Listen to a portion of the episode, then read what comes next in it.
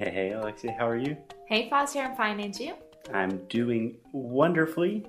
And before we get started talking about our good friend Dudu, Dudu Bolsonaro. Dudu Bolsonaro, um, just a word of caution. This audio might sound a little strange, a little bit different, because we are recording in our portable studio because there is a lot of construction. Yeah, so we are doing our best. Um, and that's it. Yeah, just to give you guys a visual, because this is an audio podcast, I'm sitting on a bouncy ball, which helps me with my posture, and it's just fun to bounce and trying to hold the recorder at the same time. And I am holding the mini sound system. Yeah, a little portable orange speaker Yeah, that is also waterproof, which is cool. yes, it was Christmas gift. Yes. Thank you, Mia. Thank you to my Aunt Mia. Okay, let's get on with the show talking about Eduardo Bolsonaro. So, if you guys did not listen to the last episode, we are playing a little game that we like to call OK Stop. So, we are listening to an interview of Eduardo Bolsonaro speaking to Lou Dobbs, a Fox News interviewer. And whenever we want to stop the audio and say something about his English, or whatever we want, we say, okay, stop. You ready to go? Uh huh. Okay, let's do it. is graduated in the Chicago University, and he's um, he's going to do a lot of privatization. Stop. And Okay, stop. Okay, stop. Privatization is completely wrong. Privatization. Um, Privatization? What he said was totally wrong. I was thinking about in British English. So in American English, we say privatization. Privatization. Yes. So think about private. It's a private issue, private company, privatization. But I believe in British English, they say privacy. So it would be privatization. But whatever he said, very Wrong. wrong. I also have one more comment, Edu. He said that Paulo, I don't know, was Paulo Guedes. yeah, that he was graduated in. We, we don't say that. We would say he has a degree in economics. He studied economics. He graduated from the School of Economics, but we would never say he graduated in. Dum dum. Okay, keep going. and also pension reform, tax reform. But the details, it will be he, their, his team who is going to tell for the investors. But anyway, we are really looking Okay, forward. stop. I didn't understand at all. Yeah, but it will the details, and it will be his team that will tell for the. I don't know if you're saying ambassadors or investors. Investors, I think, because right now it was it wasn't. I don't know when this video is from. Uh, yeah, it's from 2018. I think. Yeah. I think we should give Eduardo Bolsonaro some credit. Perhaps he's been studying English all year. Perhaps he is going to enroll in Sound School 4.0. We don't know. We know because his father told us he's already he already went to United States to study there, and he already worked at a burger place, and he knows how to make uh, hamburgers, and that's why he knows this English. That's actually super important to American culture. I love a good hamburger. Ready to go? Mm-hmm. Why? Because Brazil is changing from the a huge socialism to a much more liberal economy. Okay, stop. so Brazil's changing from a huge socialism. We do not say a huge so- socialism. We don't say a socialism. You could say a socialist country. You could say socialism with no article before that. But that's a very common mistake that a lot of Brazilians make because in Portuguese, you tend to add many more articles before words. Like in this case, you might say o socialismo, right? Uh huh. We normally don't do that in English. We just say socialism, capitalism. So in this situation, will be Brazil is living. You could say that, I mean, I'm not talking about the facts, we're talking about Uh-huh. English. You could say Brazil is a socialist country. If you want to use the adjective huge, you could say Brazil is hugely affected by socialist policies. I don't Yeah. know. Okay. Yeah. It's just straight up Donald Trump saying huge.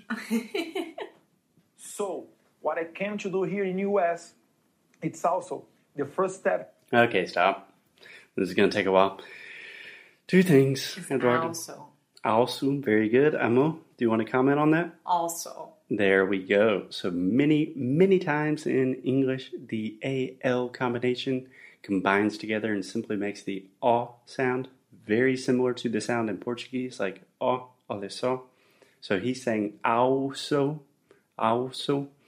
So he is com- separating the A and the U, U sound and saying them separately, which is really wrong. Mm-hmm.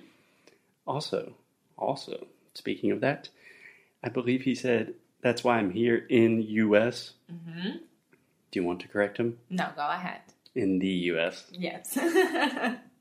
step to rescue our credibility and to send a message, a clear message that we are knowing we are not going to be a socialist country anymore. okay, stop. Yes. Good job, Alexia. What do you have to say? Country. Again, perfect. Country. Country, which is the sound. Schwa. Yes, the Yay. schwa sound. I was trying to translate in Portuguese saying o som do schwa, Uh-huh. but it is the schwa sound. So again, Eduardo is this is the only thing that ev- everything else is perfect. Everything you're just separating vowels. That's his only problem. Apart from that, he's got the hamburgers. He's, his hair looks great. He's friends with Trump.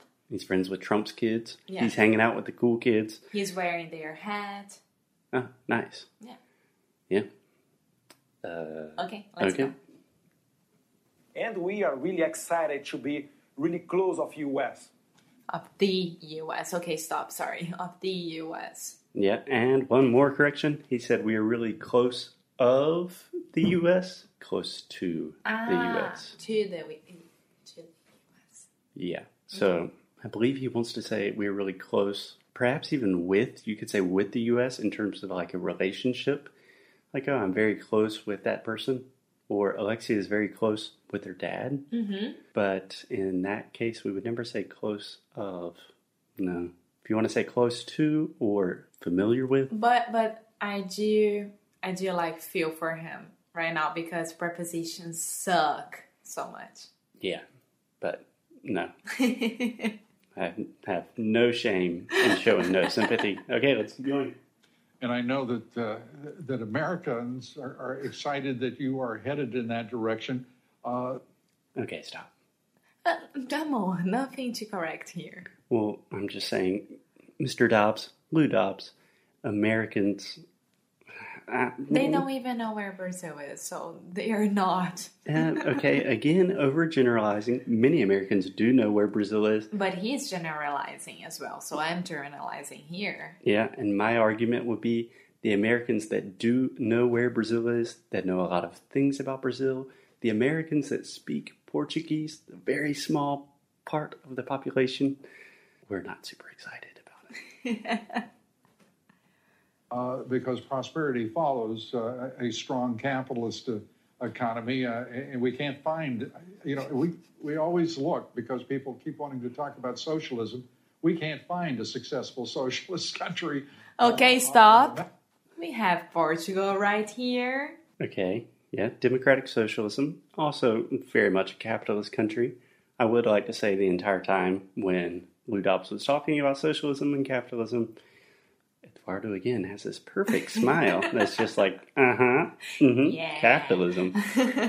Yeah, but it is it's difficult to find an example. I mean, if Of you only socialism?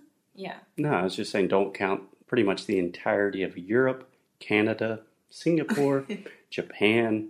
Um, But would you okay, this we can talk about it yeah, another let's episode. try not to be too political here. Okay, let's just listen to the English. She said, and do you do you expect to have a strong? Uh, uh, it seems that your father and President Trump uh, are natural, uh, have a natural affinity in the way they think, uh, in the importance of the challenges they face, uh, and the necessity. I have to say, okay, stop. I'm sorry. This is not about English, but a natural affinity with Donald Trump. That's just that. Let me. Let, okay, Alexia. I like this expression. Oh, that is gr- that's a Yeah. good expression. If you have an affinity for something, that means you have a natural inclination to like something. He's saying that they have a natural affinity for one, that they think the same. And if anybody says you think very similarly to Donald Trump, who is We are not talking about politics. no, I'm here. not. I'm just talking about like, you know, psychiatrically, he is an insane person. Wow. If you don't include his politics, you still don't want to say, oh, I have a natural affinity for the way he thinks. Okay. necessity to turn the direction of a country. Yes, my father, as Trump, they he doesn't follow the politically correctly. So Okay, stop. Go ahead, Amor. My father, as Trump. uh, First, good job on your TH. Edu, very good. Secondly, my father, as Trump. You could say that. It sounds really formal and out of context here. I would say my father, like Trump. Or my father just like Trump. Yeah, Yeah. same thing. As sounds a little bit strange in this context. And then he said politically Correctly. correctly. Yeah, double adverbs. The use of back to back consecutive adverbs. That is, that's creative. Okay? Uh, how would you say it? Politically correct or political correctness or PC culture or whatever you want. Uh, Okay. what he thinks, he tell people. If you're Okay, stop. Well, you just told him about his TH and, it was he went and horrible. screwed it up. He says, and what he thinks. So he actually had a now he double said list. what he thinks with an F. Yeah. So can you tell me the difference between an F and a TH sound? Look, right now the TH sound how it's supposed to be. Think. And with an F, think. It's completely different. Mm-hmm. And the correct one, the way he thinks. Yeah. But do you want to, because we make our students do this in sound school, what's the difference between when I say it correctly and say thinks? What am I doing with my mouth? And then when I say thinks, what is the difference? The difference between those is um, the correct way you should put your tongue outside your mouth and bite your tongue. Of course, it's not the whole tongue, but a little bit of it. And when you're saying it not correctly, you are making round lip. Yeah. So the key difference here, Alexia, is you are biting your bottom lip with the F sound. For example, in my name, Foster, or in the word fun or fiesta, which is Spanish, but like a Ford Fiesta. That's a type of car. Two Fs. I'm biting my lip consecutively. With the TH, I'm biting my tongue. Does that- Okay. does that make sense? Yeah, I was just making sure that I was saying your name correctly.